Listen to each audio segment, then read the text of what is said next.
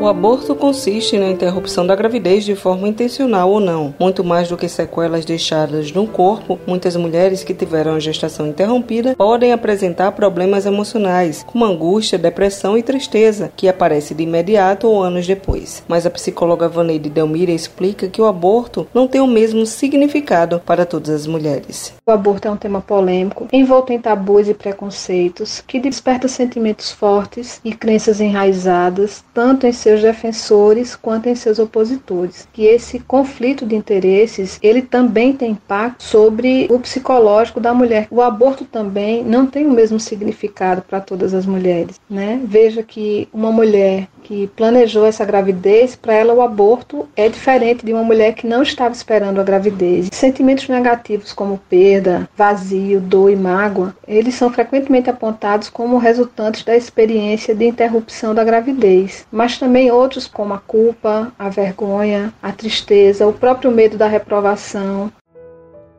o preconceito enfrentado por mulheres que abortam é um dos maiores fardos carregados. Primeiro, porque há diferença entre elas de classe econômica, escolaridade, ou seja, diferentes variáveis sociais. Dentro disso, há aquelas com sensibilidade maior ou menor diante de uma situação traumatizante. Vaneide Dalmiro fala da necessidade do apoio psicológico para a mulher que sofreu um aborto espontâneo ou a que decidiu interromper a gestação. Se a mulher apresenta uma gravidez de risco, possivelmente o acompanhamento psicológico vai ser dado durante o período pré-natal. Em geral, a equipe médica de enfermagem faz essa demanda ao setor de psicologia, que fornece o suporte da escuta qualificada e do apoio psicológico durante todo o processo pré e pós-aborto. É muito importante que todos os profissionais adotem ali uma conduta terapêutica. Após o aborto consumado, essa mulher continua sim necessitando de assistência psicológica.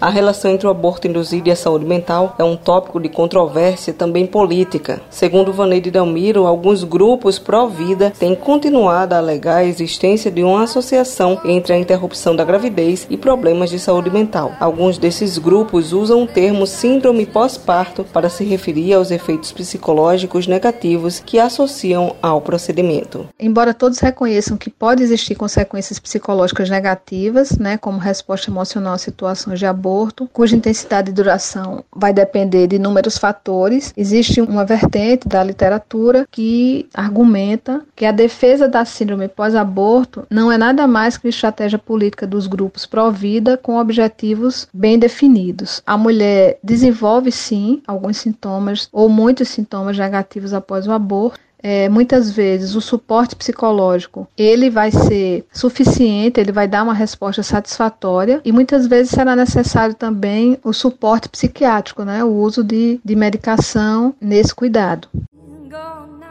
Muitas mulheres decidem abortar por ter sido vítima de estupro que ocasionou em uma gravidez indesejada, e a ajuda psicológica pode ajudar não só a tratar o trauma ocasionado pelo abuso, mas as consequências provocadas por ele. É bastante forte a conotação estigmatizante da ilegalidade do aborto, e isso coloca a mulher numa condição de ré, levando a uma condenação sem apelo. No entanto, em caso de aborto em decorrência de estupro, né, de violência sexual, isso tem um importante agravante. Durante todo o percurso dessa gestação, a mulher terá que lidar com a vinculação da criança à imagem do agressor. Possível que ela não consiga desenvolver sentimentos positivos em relação à criança. O peso emocional dessa gestação, ela é imensa. Então é muito importante que a mulher ela encontre um espaço de fala onde essa escuta ela possa ser qualificada e acolhedora.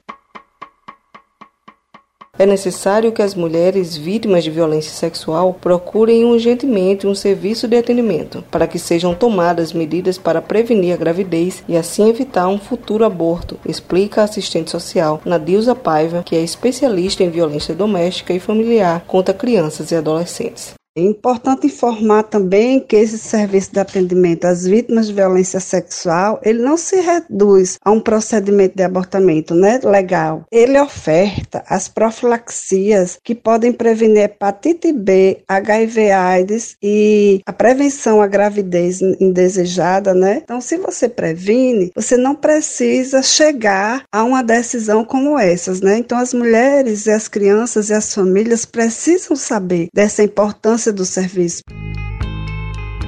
Nadilza Paiva fala do papel da assistente social no apoio às vítimas de abuso sexual, principalmente as crianças, e destaca a necessidade do profissional respeitar as escolhas das mulheres que decidem interromper uma gravidez ocasionada pelo estupro. Nosso papel é acreditar na história da criança, né? Há pesquisas que a cada 100 casos que as crianças contam, apenas quatro são invenções, 96 são verídicos. Muito importante a gente acreditar na história da criança, não duvidar e não culpabilizar. Então, não ter julgamento de valor, assegurar que não haverá quebra do sigilo, respeitar a escolha. Alguns profissionais atuam para uma decisão contrária. Infelizmente, eu já ouvi e já acompanhei pessoas que vieram se assegurar junto a nós para poder ter esse direito ao serviço adquirido, porque uma das profissionais que a atendeu a convidou para refletir sobre permanecer com a gravidez. Então, a gente tem que respeitar a decisão